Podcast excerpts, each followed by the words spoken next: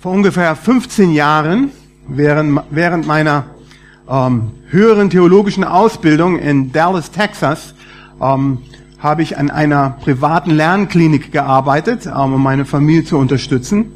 Und in dieser Lernklinik haben wir äh, Kindern, auch Erwachsenen geholfen, die zu einem Lernschwächen hatten, ihm zu helfen äh, in, ähm, mit, mit Konzepten und äh, beim Lesen und verschiedene Dinge. Aber wir hatten auch teilweise ähm, insbesondere Kinder, die zu uns geschickt wurden, die sehr ähm, auch begabt waren und die auch nochmal gefördert werden sollten. Und ähm, ich kann mich daran erinnern, dass uns aus New York eine junge Dame runtergeschickt wurde, die Becky, eine 16-Jährige, äh, von Hause aus Jüdin, äh, sehr behütet aufgewachsen. Äh, ihr Vater war Arzt gewesen, ihre Mutter Anwalt oder umgekehrt, ich weiß nicht mehr, aber sehr betuchtes Zuhause, sehr akademisch und die Eltern haben sie immer schon so äh, begleitet und Angst gehabt, dass sie sich nicht richtig entwickelt.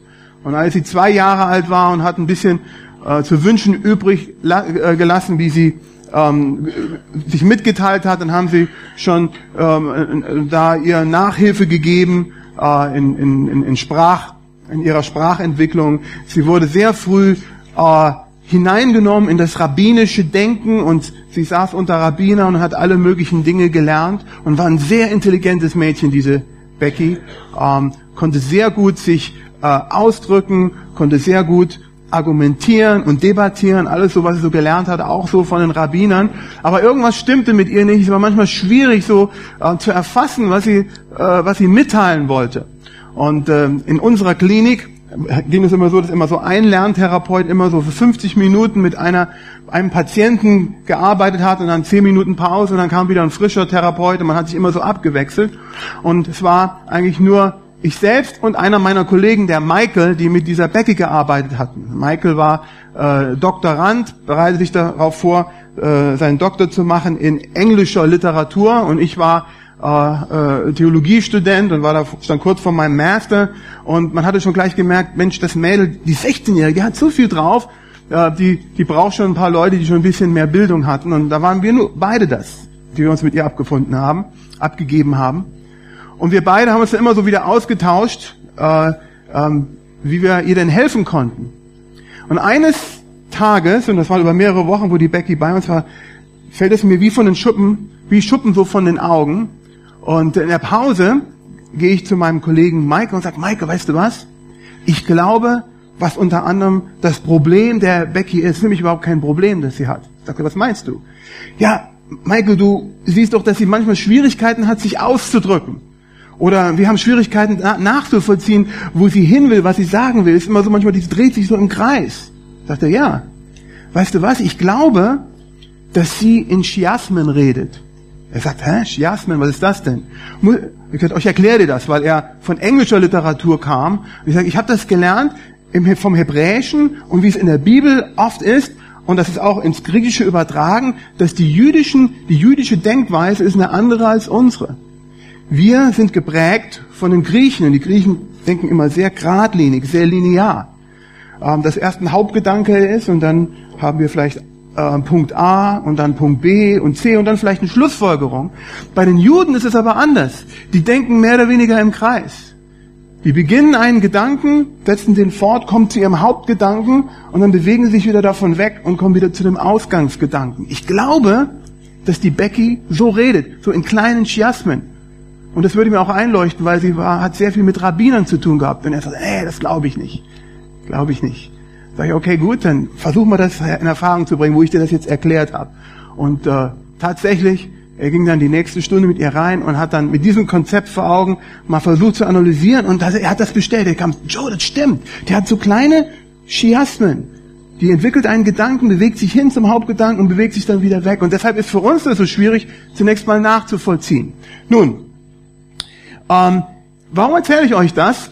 Weil der Text, mit dem wir uns heute beschäftigen wollen, auch so eine Denkweise ist, uns so einen Chiasmus zu verstehen und ich versuche es so unkompliziert wie möglich zu machen. Hier zum Beispiel, und wir befinden uns im ersten Petrusbrief, ist aber nicht unser Text, ähm, brauchen wir jetzt nicht aufschlagen, aber 1. Petrus 1, Vers 22 bis 25, da ist auch so ein paar Verse, wenn man die liest, die kann man mehrmals lesen, denkt man, ist so verwirrend. Was will der Petrus eigentlich sagen?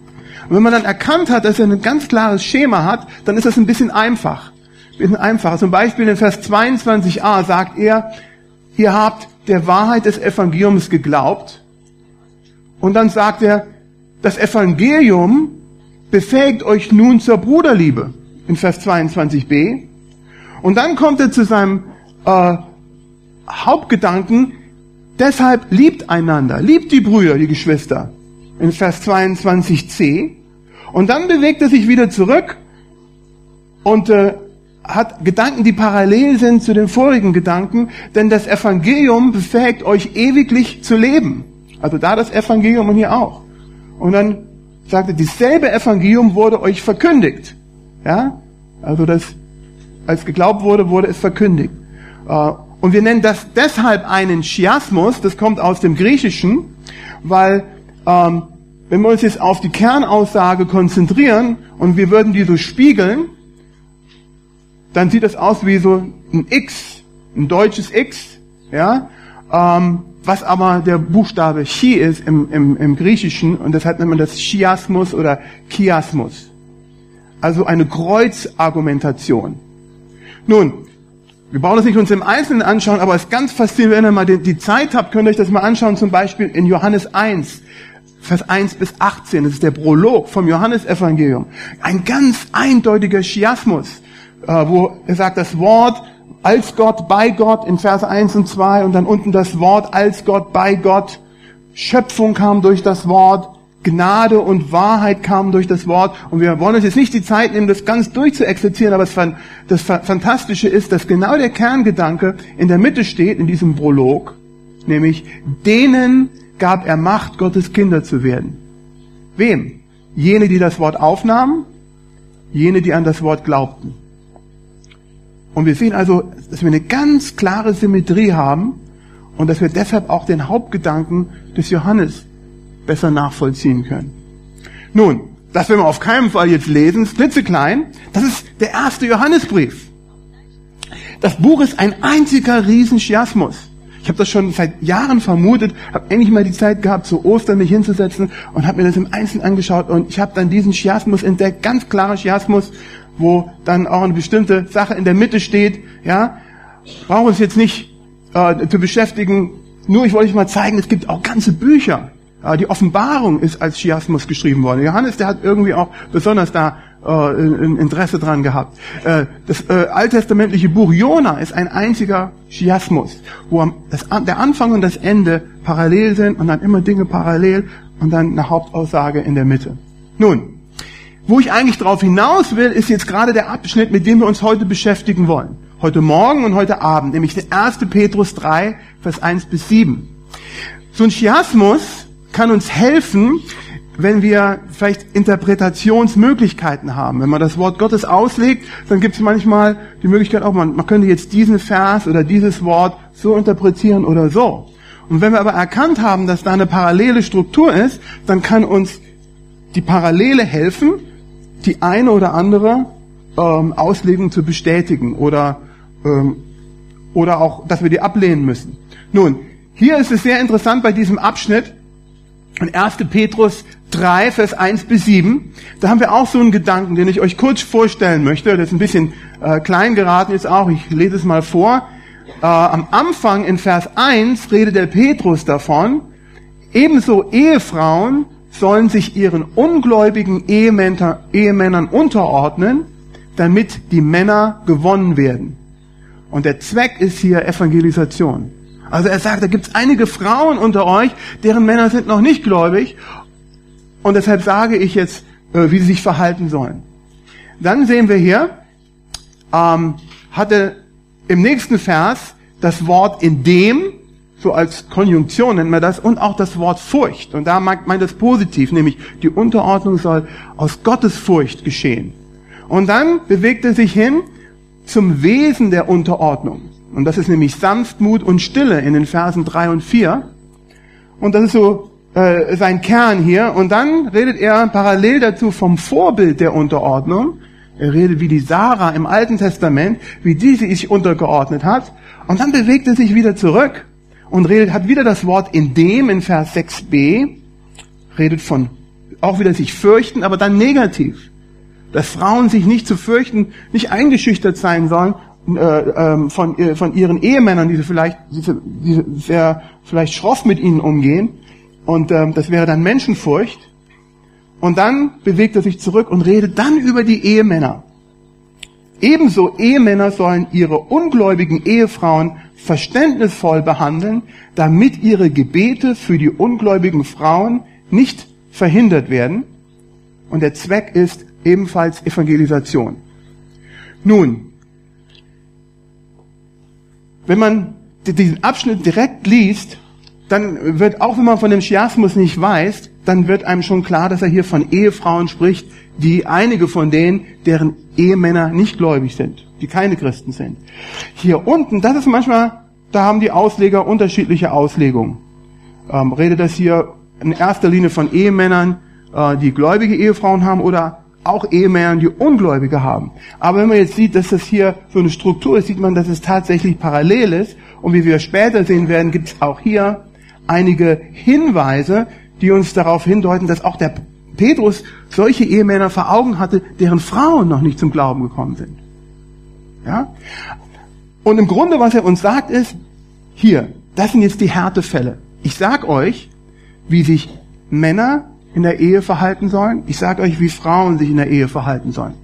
Und ich, ich gebe euch das sogar als Härtefall. Da gibt es sogar einige Frauen, deren Männer ungläubig sind. Und trotzdem, und gerade erst recht sollen sie sich so verhalten, wie ich euch das sage. Und da gibt es einige Männer, deren Frauen ungläubig sind. Und trotzdem, und gerade erst recht, sollen die sich so verhalten. Also es gilt für uns alle, ja, diejenigen, auch Männer und Frauen, die beide gläubig sind, aber es gilt auch in besonderer Weise für die, die es in der Situation sich befinden, nämlich in der äh, manchmal sehr schwierigen Situation, dass ein Ehepartner zum Glauben gekommen ist und der andere Ehepartner ist noch nicht so weit und ist nicht gläubig. Und dann kann es natürlich zu Spannungen kommen in der Ehe und darüber, und da gibt der Petrus ihnen bestimmte Hinweise, äh, wie wir da miteinander umgehen sollen. Nun, da haben wir nochmal diesen Chiasmus, diese gespiegelte Sache.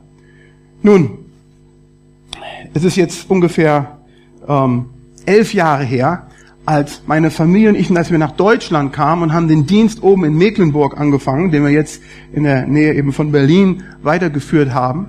Und ähm, weil drei meiner Kinder in den USA geboren waren, ich aber Deutscher bin, äh, meine Frau Amerikanerin, bin ich dann sehr früh gleich zu, zum ähm, zur, ähm, na, zur, äh, wie sagt man, Registrar, fällt mir das äh, ähm, englische Wort nur ein, zur äh, Standesbeamtin, zur Standesbeamtin gegangen und musste einige Dinge klären in Bezug auf die Geburtsurkunden meiner Kinder. Und die, interessierte sich dann so für, für uns, ähm, und, und fragte dann auch, was ich denn beruflich mache. Ich sage, da sagte er das, ja, was macht denn Ihre Frau beruflich, sagte dann. Da sage ich, ja, meine Frau, die ist Hausfrau und Mutter. Sagt sie, ja, was macht denn Ihre Frau beruflich? Ich sagte, meine Frau, die ist Hausfrau und Mutter. Nee, nee, also wie verdient denn ihren Lebensunterhalt? Sag, das ist ihr Lebensunterhalt. Sie hat genug zu tun, genug Arbeit. Das ist ihre, äh, sie ist Hausfrau und Mutter. Das war ein Konzept, das war für diese Standesbeamtin, äh, kriegte die gar nicht auf die Reihe. Also ihre Frau ist also arbeitslos. Nein, wir haben drei Kinder. Meine Frau hat genug zu tun, genug Arbeit. Ja, meine Frau ist Hausfrau und Mutter. Aber ihre Frau ist jetzt arbeitslos gemeldet. sag ich, äh, nein, weil meine Frau hat genug Arbeit. Ja, ja wie? Aber ähm, äh, Sie sollten doch eigentlich Ihre Frau arbeitslos melden. Ich sage, ja, dann wenn ich meine Frau arbeitslos melde, dann ist erwartet, dass sie auf Arbeitssuche ist. Sie ist aber nicht auf Arbeitssuche. Sie hat nämlich genug Arbeit. Ja, aber dann entgeht ihr doch Arbeitslosengeld. Und sagt er, sie soll sich eigentlich am besten arbeitssuchend melden, wie alle anderen Frauen auch hier in unserer Gegend, die kriegen sowieso keine Arbeit. Ja, aber dann hat sie doch wenigstens Arbeitslosengeld. So interessant, wie, ähm, wie Leute denken. Und das war ein totales Unverständnis, dass da eine Frau war, von ihrer Sicht wusste es nicht, dass das freiwillig war. Die hat vielleicht in dem Moment gedacht, Mensch, da ist der Ehemann, der hält seine Frau einfach so eingesperrt zu Hause.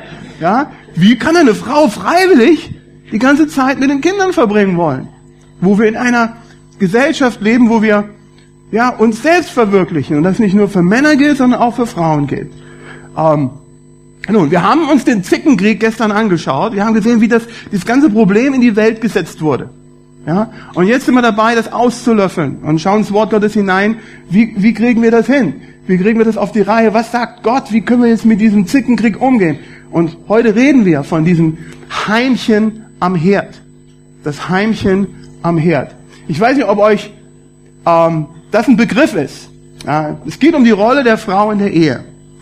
Da war ein Ehepaar, die haben Freunde eingeladen und, ähm, und äh, der Ehemann, der saß äh, so im Wohnzimmer und sie haben schon gegessen und sie vergnügten sich und sagte, sagt der, ähm, der andere Ehemann zu seinem Freund, sagt, Erich, warum ist denn deine Frau die ganze Zeit in der Küche? Warum kommst du denn nicht, nicht raus und setzt dich mal zu uns, gesellst dich zu uns? Und dann sagt er, ja, das hat mit der Herdanziehungskraft zu tun.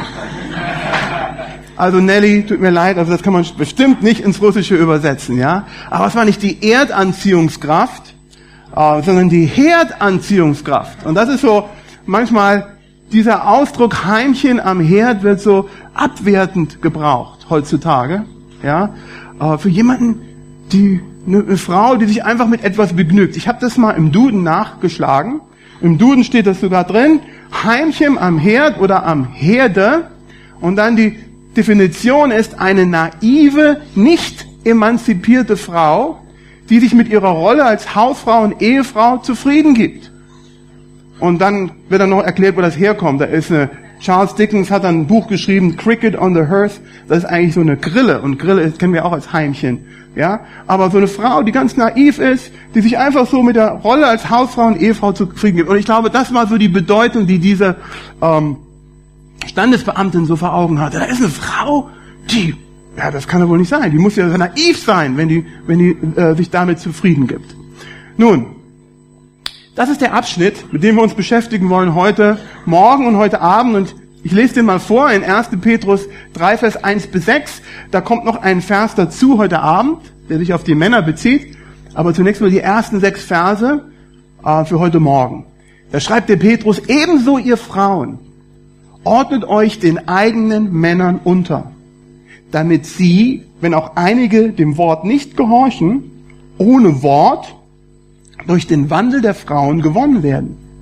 Indem sie euren in Furcht reinen Wandel angeschaut haben, euer Schmuck sei nicht der äußerliche, durch Flechten der Haare und Umhängen von Gold oder Anziehen von Kleidern, sondern der verborgene Mensch des Herzens. Im unvergänglichen Schmuck des sanften und stillen Geistes, der vor Gott sehr köstlich ist. Denn so schmückten sich auch einst die heiligen Frauen, die ihre Hoffnung auf Gott setzten und sich ihren Männern unterordneten, wie Sarah dem Abraham gehorchte und ihn Herr nannte, deren Kinder ihr geworden seid, indem ihr Gutes tut und keinerlei Schrecken fürchtet. Das sind also jetzt die Anweisungen, die der Petrus hat, die Tipps, die er hat, wie eine Frau, die nach dem Herzen Gottes ihr Eheleben gestalten will, was sie, was sie tun soll. Nun wollen wir uns mal da heranwagen und einige Prinzipien herausziehen. Ähm, da haben wir so ein Heimchen am Herd, äh, vielleicht wie man äh, sich das vorstellt, ähm, so ein bisschen als äh, Karikatur. Ähm, hier haben wir das Wort Heimchen und das Wort Sarah.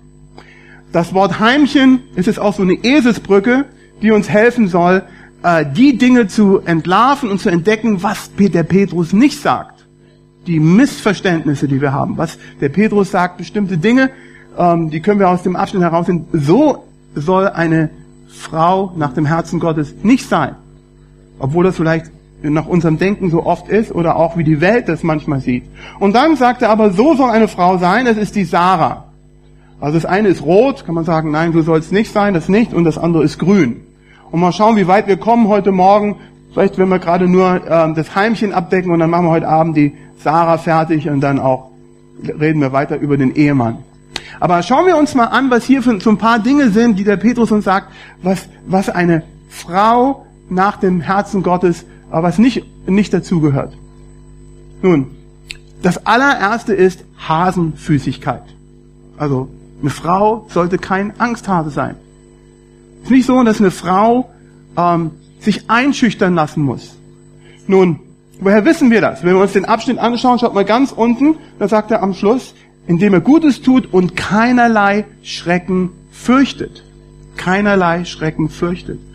Und wenn wir in den Abschnitt so ein bisschen hineinschauen, sehen wir, ah, der, ein Schrecken ist tatsächlich etwas, das Wort bedeutet, dass es da wirklich objektiv, da ist etwas, wovor man Angst haben könnte. Ja, ein herrschsüchtiger Ehemann ist etwas, wovon man Angst haben könnte. Jemand, der seine Frau unterdrückt. Und das gehört zum Zickenkrieg mit dazu. Das ist das, was wir gestern gesagt haben, dass äh, einige Ehemänner ja, äh, ihre Frauen unterdrücken. Das ist wirklich etwas, wovor man Angst haben könnte. Aber er sagt, es gehört dazu, dass sie keinerlei Schrecken fürchtet. Und wenn wir in einen Zusammenhang schauen, sehen wir auch hier das Wort Hoffnung. Ihre Frau, ihre äh, heiligen Frauen, die ihre Hoffnung auf Gott setzten. Und diese Hoffnung ist tatsächlich das, der Mechanismus, der jetzt gewährleisten kann, dass eine Frau vor bestimmten Dingen, vor denen man normalerweise Angst haben könnte, keine Angst haben braucht. Ich will euch nicht verwirren mit vielen Eselsbrücken, aber wenn ich meinen Ephranern, meinen, unseren jungen Leuten, die auf unsere Bibelschule kommen, Kurzbibelschule, wenn ich denen den Petrusbrief erkläre, habe ich auch so eine Eselsbrücke und ich behalte mir den, den Petrusbrief, den Inhalt am besten, indem ich ähm, mich an den Hund erinnere. Ja, Petrus hat hier einen Hund. Ja, und das sind nämlich vier Themen, die im ersten Petrusbrief auftauchen, die äh, ganz wichtig sind und die Petrus immer wieder anspricht. Da ist die Hoffnung, da ist die Unterordnung, da ist die Nachahmung und da ist Drangsal, Schwierigkeiten. Und das ist genau der, äh, der Zusammenhang hier, wo der Petrus sagt, ihr habt Schwierigkeiten, ihr habt Schwierigkeiten auch in der Ehe. Und die Schwierigkeiten können bei gläubigen Ehepartnern auftreten, aber insbesondere auch, wenn vielleicht einer von den beiden nicht gläubig ist, dann kommt es zu Spannung. Es sind nämlich verschiedene Philosophien im Leben, die aufeinanderprallen. Nun, ähm, die Hauptaussage, können wir sagen, ist, reagiere mit Hoffnung und äh, Unterordnung und Nachahmung in Zeiten der Drangsal. Das ist im Grunde der Hauptgedanke von dem, was der Petrus sagt, durch den ganzen Brief durch. Und das gleiche sagt er jetzt zu den Frauen. Ja? Es ist wichtig, dass ihr Hoffnung habt. Es ist wichtig, dass ihr euch unterordnet. Und dann redet er in anderen Zusammenhängen, dass sie nachahmen. Das ist auch in dem Abschnitt drin. Und natürlich die Drangsal ist das Problem, in dem wir stecken, gerade wenn ihr Ehemann ähm, nicht an an Jesus Christus glaubt. Nun, ähm, das können wir ganz schnell überspringen. Ich wollte es eigentlich noch weglöschen. Das wäre jetzt zu viel, aber diese Hoffnung ist sehr wichtig. Also eine Frau, die gläubig ist, die braucht sich nicht zu fürchten vor Dingen, wovor man sich eigentlich fürchten sollte, wenn da Hoffnung da ist. Da war ein zum Tode verurteilter der tatsächlich am nächsten Tag hingerichtet werden sollte. Und der Henker ging zu ihm, wie das so üblich ist, und sagt, du hast noch eine Henkersmahlzeit, die ich dir äh, zubereiten werde. Und, und hatte bestimmte Vorschläge. Also du kannst jetzt nochmal so richtig zulangen. Zum Beispiel Filet Mignon. Oder wie wär's denn mit Hummer? Oder wie wär's denn mit Kaviar? Und er zählte so eine ganze Liste von Köstlichkeiten auf. Und der, der zum Tode verurteilte schüttelt immer nur den Kopf und sagt, nee, weißt du was, bring mir einfach eine Schüssel mit Waldpilzen. Und der Henker war so ein bisschen verblüfft, dass er was, Waldpilze, das ist ja sowas äh, ganz Einfaches und Alltägliches. Warum willst du denn eine Schüssel mit Waldpilzen? Dann sagte der zum Tode verurteilte, ja, weißt du, mein ganzes Leben lang habe ich Angst gehabt, Waldpilze zu essen. Jetzt kann ich ja eigentlich die mal versuchen. Ja? Also für ihn war jetzt die Tatsache, dass er wusste, der sichere Tod steht ihm bevor, konnte er äh, eine Sache, die normalerweise nach seinem Dafürhalten zu fürchten war, konnte sagen, gut, dann kann ich die genießen. Äh, das ist eine, eine, eine äh, humorvolle Sache, man über, wenn es nicht makaber wäre, darüber nachdenkt. Aber noch viel mehr ist das für uns als Christen. Wenn wir die Hoffnung haben, wenn wir wissen, dass wir eine Hoffnung über den Tod hinaus haben, dann können wir motiviert sein und wir brauchen nicht hasenfüßig sein. Wir brauchen nicht zu kuschen. Wir brauchen es nicht einschüchtern zu lassen von Menschen. Das zweite, wovon der Petrus hier spricht, was es nicht bedeutet, eine Frau nach dem Herzen Gottes zu sein, ist nämlich Ehemann Vergötterung. Ehemann-Vergötterung. Da sagt ein Mann zum anderen, weißt du was? Meine Frau behandelt mich wie ein Gott, denn sie bringt mir ständig Brandopfer. das ist ja nicht mit gemeint, ja? Aber warum geht's nicht? Man, man kann auch zum, ins andere Extrem übergehen, ja, dass man den Ehemann äh, vergöttert und dass er der, äh, der Pascha ist, der dem, dem jeden, jeder Wunsch von Augen abgelesen werden muss und dass man äh, ihm hörig sein sollte und alles und alles tun, was er sagt. Nun, warum ist das nicht so? In dem gleichen Zusammenhang, in den Versen davor, im zweiten Kapitel, Vers 13a, schreibt Petrus, ordnet euch aller menschlichen Einrichtungen unter um des Herrn willen. Also die Frau soll sich gar nicht dem Mann unterordnen um des Mannes willen, sondern um des Herrn willen. Der Mann steht also nicht im Mittelpunkt, um den dreht sich nicht das Universum, der bedient werden muss, ja, der die Füße hochlegt und seine Frau sagt, hier, massier mir die Füße oder so. Darum geht's gar nicht, sondern es geht um den Herrn. Und da ist also schon ganz klar abgegrenzt, sei vorsichtig, dass du den, deinen Mann nicht über Gott stellst. Es geht nicht um Ehemannvergötterung, sondern um des Herrn willen. Keine Hasenfüßigkeit, keine Ehemannvergötterung und es geht auch nicht um Imagepflege. Um Imagepflege. Nun, ähm, was sagt der Petrus hier in Bezug auf das Äußerliche von Frauen. Wenn, gerade wenn man so dieses Bild hat, das Heimchen am Herd oder wie heutzutage auch wie Ehefrauen so in dieser Welt vermittelt, wie sie sein sollten. Sie sollen sich immer hübsch machen, sie sollen adrett sein. Das ist ja so eine gute Sache. Aber der Petrus sagt, wir müssen, es geht nicht um Imagepflege und nur das, das Äußere, sondern es geht um eine innere Pflege. Er sagt in Vers 3 und dann auch Vers 4, euer Schmuck sei nicht der äußerliche, durch Flechten der Haare und Umhängen von Gold oder Anziehen von Kleidern, sondern der verborgene Mensch des Herzens im unvergänglichen Schmuck des sanften und stillen Geistes, der vor Gott sehr köstlich ist. Er sagt, achtet darauf, dass ihr nicht zu viel Wert auf Äußerlichkeiten legt. Mit meiner ersten Ausbildung bin ich auf eine Sprachenschule gegangen für zwei Jahre ähm, Fremdsprachenkorrespondent gelernt. Ich war der einzige Junge mit sehr, sehr vielen jungen Damen, dort auf der Schule sehr viele angehende Stewardessen, ähm, hübsche Mädels, die auch äh, Wert drauf gelegt haben, wie sie sich ähm, zurechtgemacht haben. Und da war insbesondere eine, ähm, war sehr schön anzuschauen. Und man, wenn man sie sah, die war wie aus dem Ei gepellt. Ja, die, äh, da war alles perfekt. Ihre Haare waren perfekt, ihr Make-up war perfekt. Äh, und äh, und äh, ich habe mich schon immer gewundert, Mensch, wie viel Zeit braucht die morgens, sich zurechtzumachen? Und während einer Pause habe ich da, ich habe sie nicht persönlich gefragt, ob das wäre nicht angebracht gewesen, aber ich habe das mitgehört, wie eine andere ähm, Mitschülerin sie fragte, hör mal, wie lange Zeit brauchst du eigentlich morgens? Sagte, ich brauche zwei Stunden. Jeden Morgen. Ja, um mich so herzurichten, wie ich aussehe.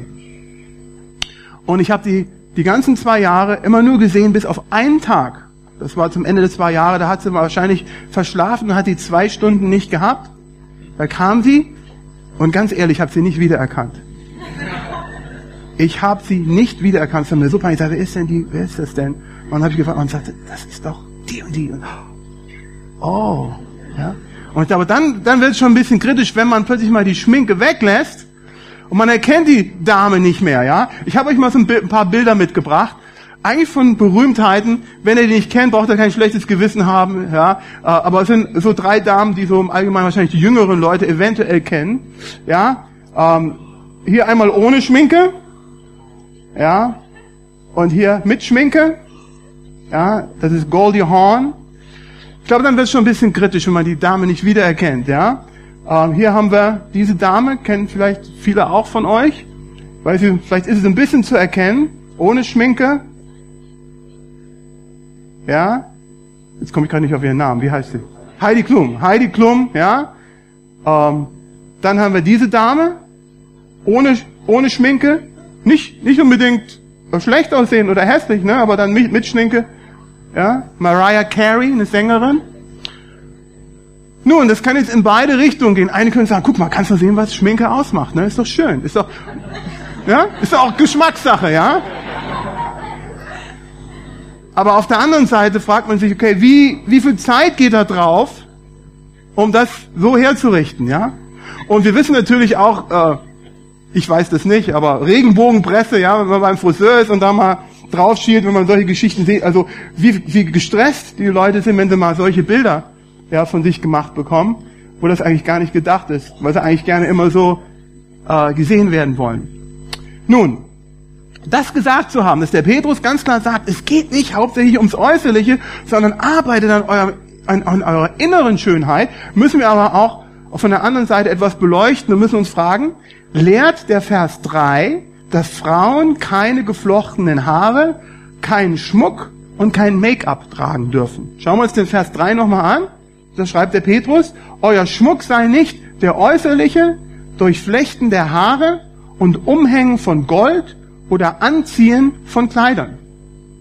Und einige würden sagen, und ich weiß nicht, vielleicht auch einige unter euch, ja, deshalb trage ich keinen Schmuck oder deshalb will ich nicht, dass meine Frau Schmuck trägt oder, oder Schmink oder irgendetwas, wenn nicht der Petrus das hier verbietet.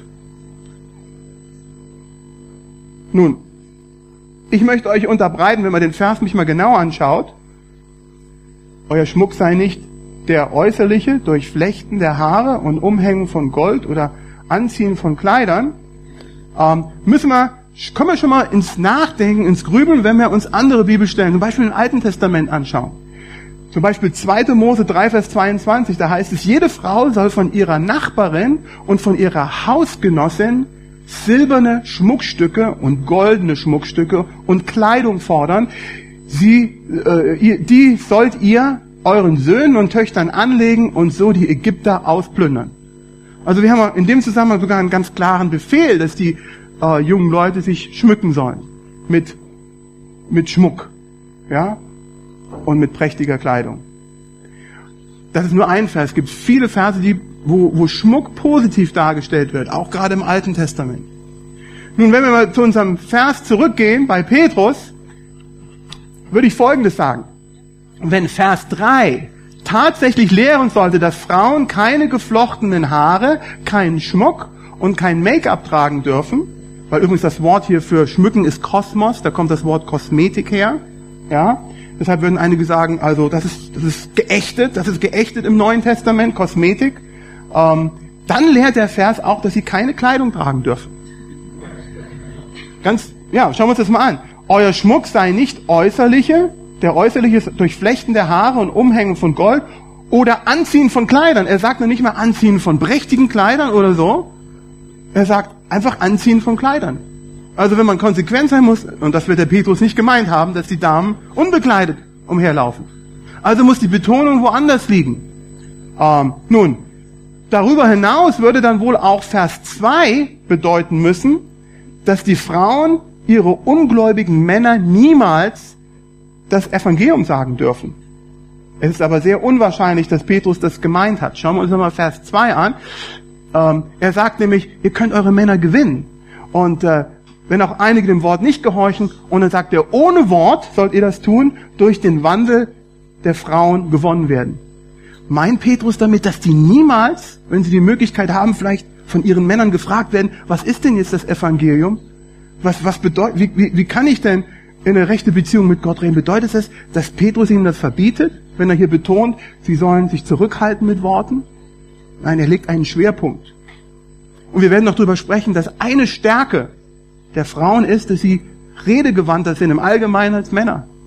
Ja, Frauen können uns Männer oftmals an die Wand reden, ja, können schnell nachdenken, können, können schnell formulieren und wir Männer sind manchmal gehandicapt in dieser Beziehung. Und, und deshalb sagt der Petrus, seid vorsichtig, dass ihr eure Stärke nicht, nicht einsetzt, übermäßig einsetzt und dass er dadurch, dadurch die Männer aber vom Kopf stoßt und dann geht's zum einen Ohr rein und zum anderen raus. Also er meint das da auch nicht. Sie können tatsächlich auch das Evangelium mitteilen. Ja? Also was ist der Gedanke des Petrus hier in Bezug auf Schmuck und sich schön machen und schminken? Eure wirkliche Schönheit rührt von innen, von eurem gottesfürchtigen Charakter her.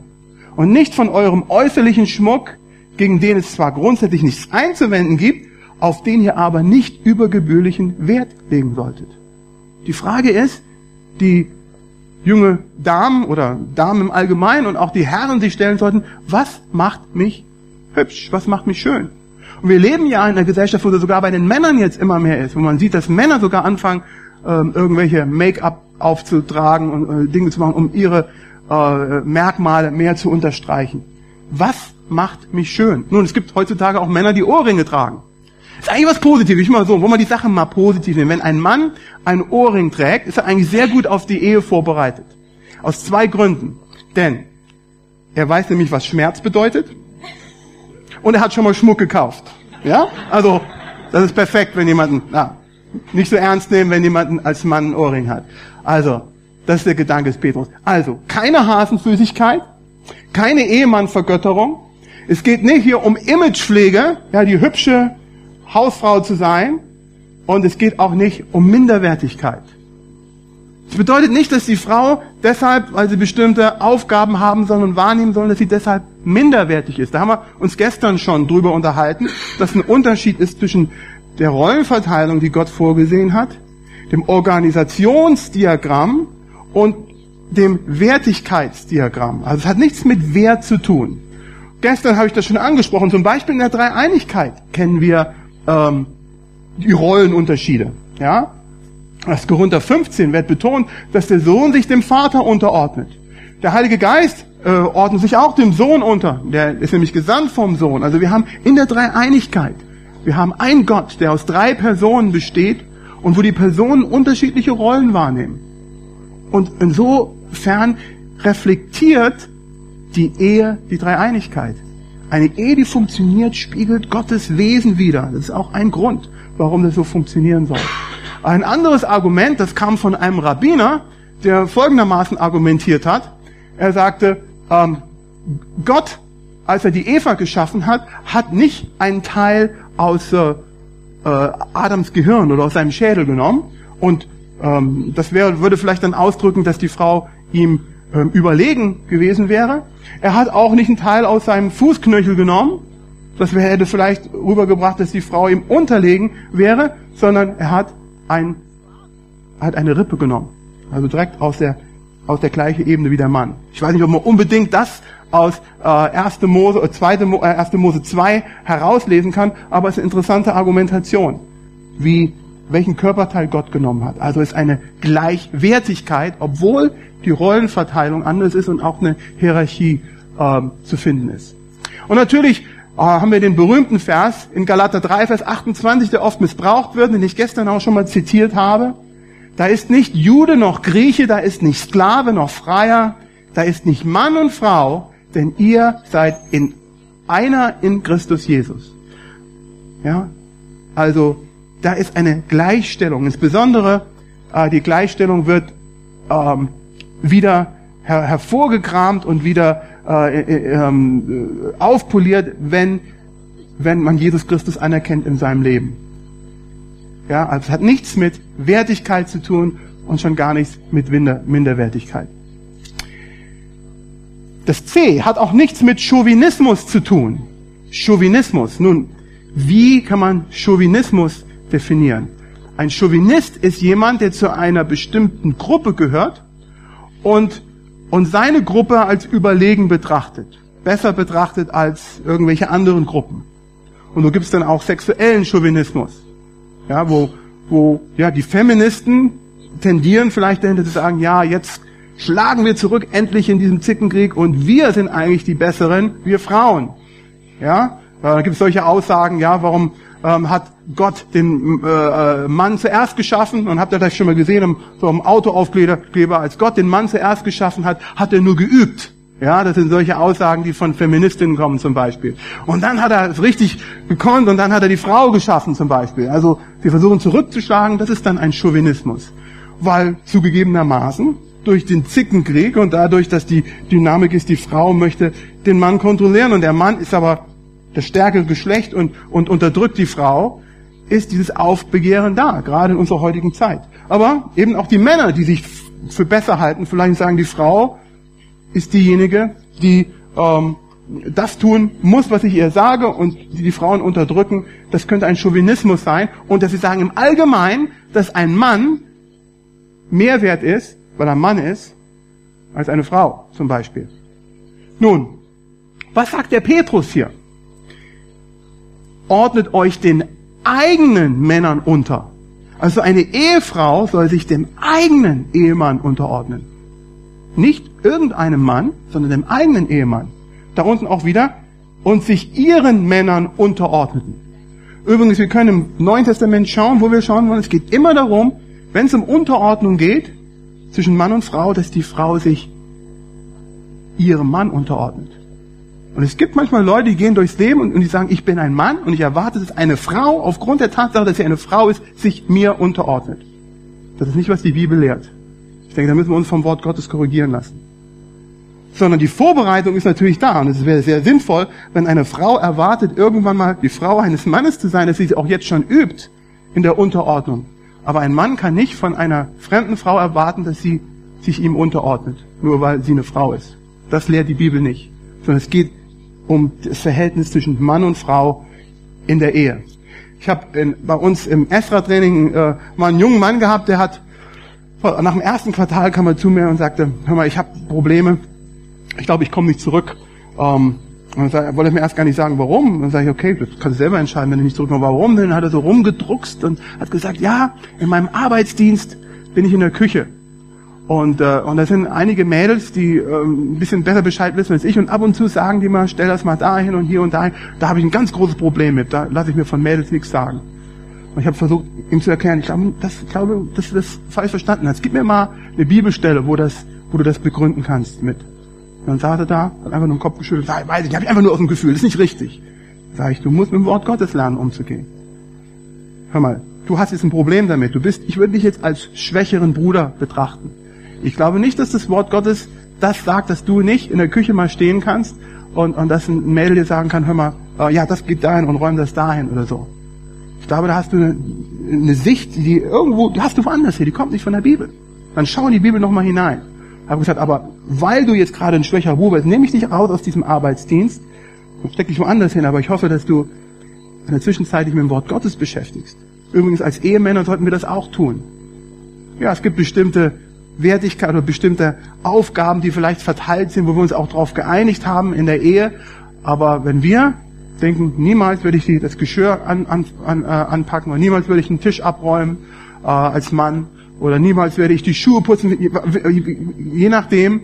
Ich glaube nicht, dass wir das Wort Gottes richtig verstanden haben. Ähm, also, es hat nichts mit, mit Chauvinismus zu tun. Ja?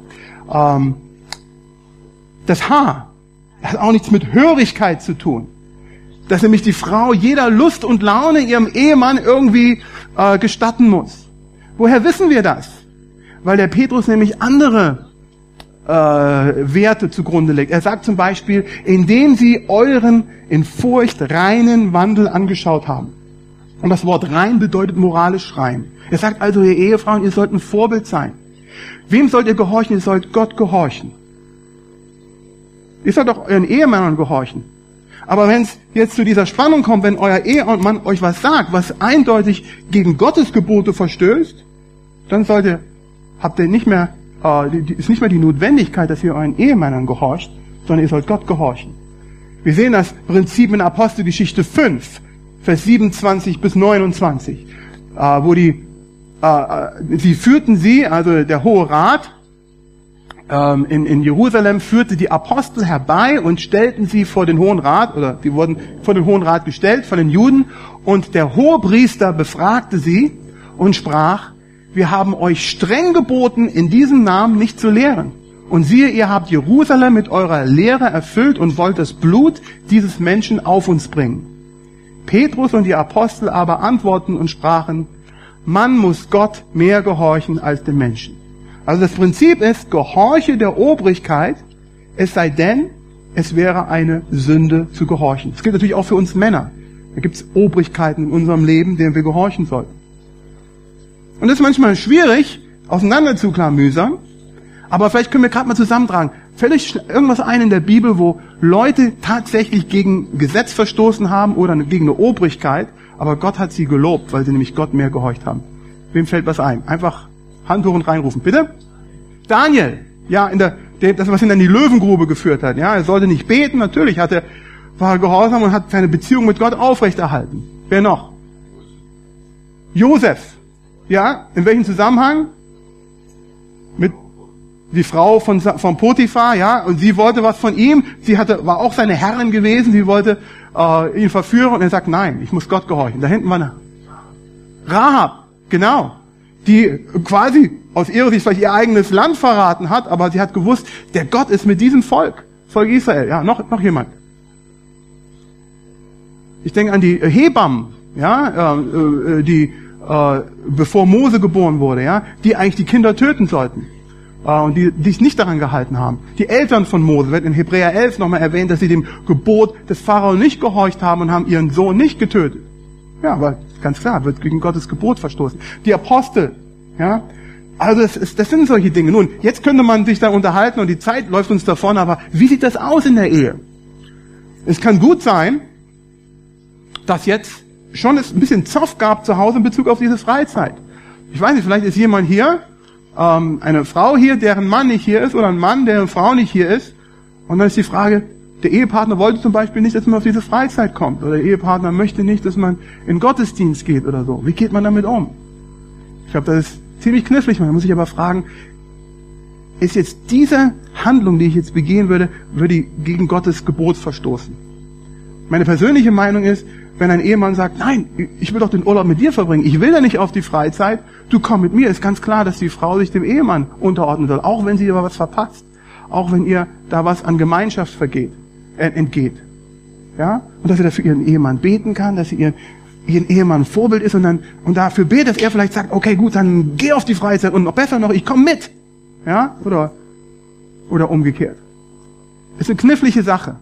Ähm, ich habe ähm, äh, als wir in Mecklenburg waren, äh, Johannes Holmer ist ein, ein gläubiger Pastor in der, in der evangelischen Kirche, der uns auch eingeladen hat, der Wort des Lebens, das wieder hoch, hochkam. Und, äh, ähm, äh, und er hat eine sehr lebendige Kirchengemeinde äh, mit äh, allen möglichen Altersgruppen und Altersstufen äh, und äh, hat äh, den Weihnachtsgottesdienst sehr lebendig gestaltet. Wir haben ein Musical gemacht und er hat, und es ist ja so, dass manchmal in der Kirche einige Leute nur einmal oder zweimal in die Kirche gehen.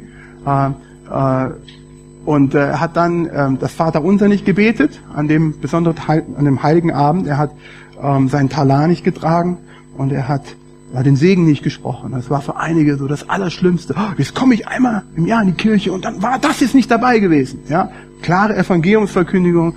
Ja, und die haben ihn angeschwärzt beim Bischof und haben gesagt, das kann doch wohl nicht sein. Und dann kam eine Visitation und, und dann wurde das überprüft und dann und dann auf jeden Fall hat man nach vielen, vielen, neben vielen anderen Dingen hat man ihm vorgeschrieben, von jetzt an musst du in jedem Gottesdienst deinen Talar tragen, du musst dich immer an die Liturgie halten und so, ja, und äh, du musst das Vater unser beten.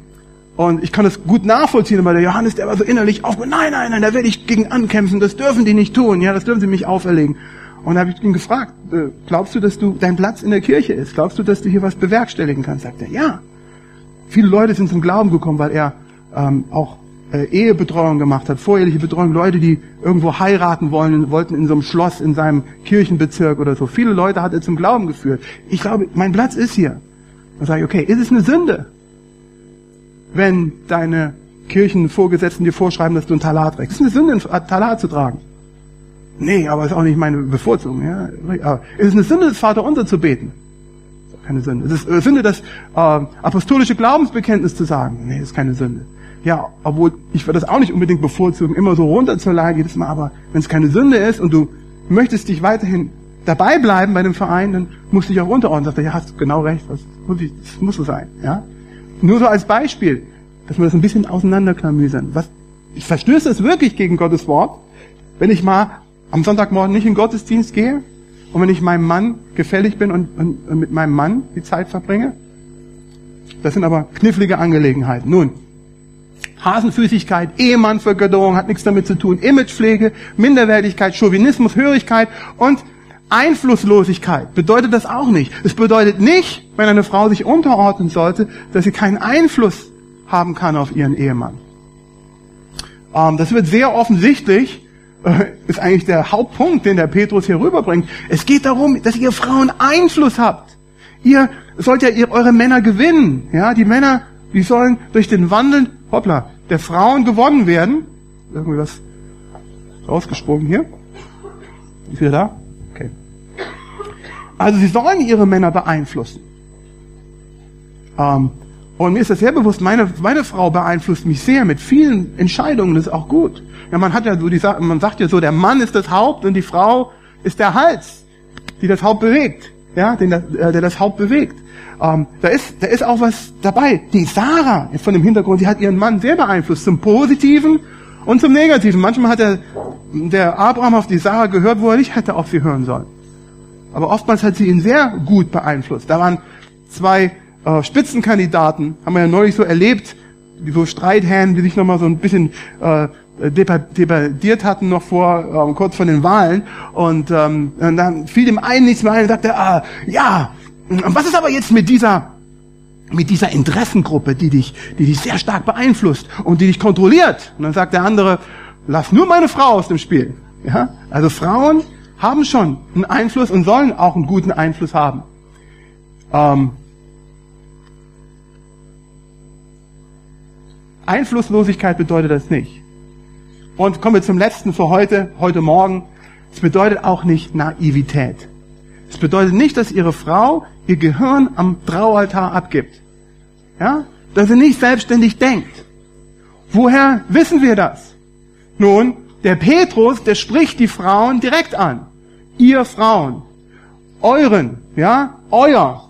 Ihr, ihr. Also er sagt nicht, ich rede jetzt mit den Männern und ihr Männer vermittelt das den Frauen, was ich den Frauen zu sagen habe. Denn er spricht direkt mit den Frauen. Er erwartet, dass sie zuhören können, dass sie mitdenken, dass sie das verarbeiten und dass sie auf das Wort Gottes reagieren von sich aus.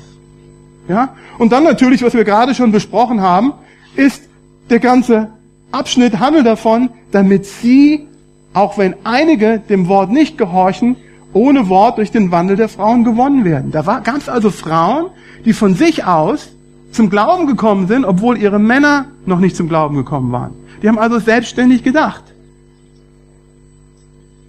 Also der Petrus gesteht ihnen das zu, dass Frauen selbstständig denken. Und wir kommen heute Abend darauf zu sprechen, dass übrigens von der Denkkapazität den Frauen den Männern überhaupt nichts äh, äh, nachstehen. Gut, wir haben gesehen, es hat nichts mit Hasenfüßigkeit zu tun, nicht mit Ehemannvergötterung, Imagepflege, Minderwertigkeit, Chauvinismus, Hörigkeit, Einflusslosigkeit und Naivität. Heute Abend werden wir uns anschauen, womit hat es denn zu tun? Was sind jetzt die Dinge, die die Frau umsetzen soll in ihrem Eheleben? Und da schauen wir uns die Sarah an. Und, da, und danach, wenn wir das gemacht haben, schauen wir uns die andere Seite an. Ähm, was dem Mann gesagt wird, wie er sich seiner Frau gegenüber verhalten soll. Danke für eure Aufmerksamkeit. Ich denke, dass wir am Ende auch nochmal beten. Ich möchte euch bitten, aufzustehen, soweit das möglich ist. Und dass wir einfach so abschließen.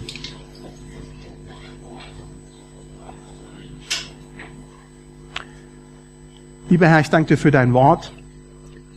Und ich möchte dich bitten, dass wir offen sind, uns von deinem Wort verändern zu lassen.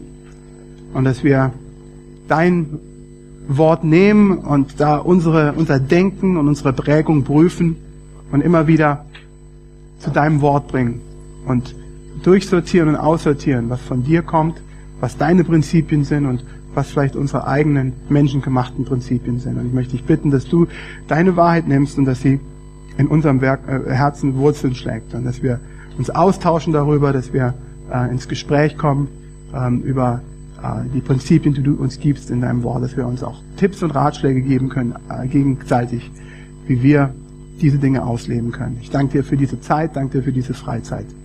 Amen. Amen.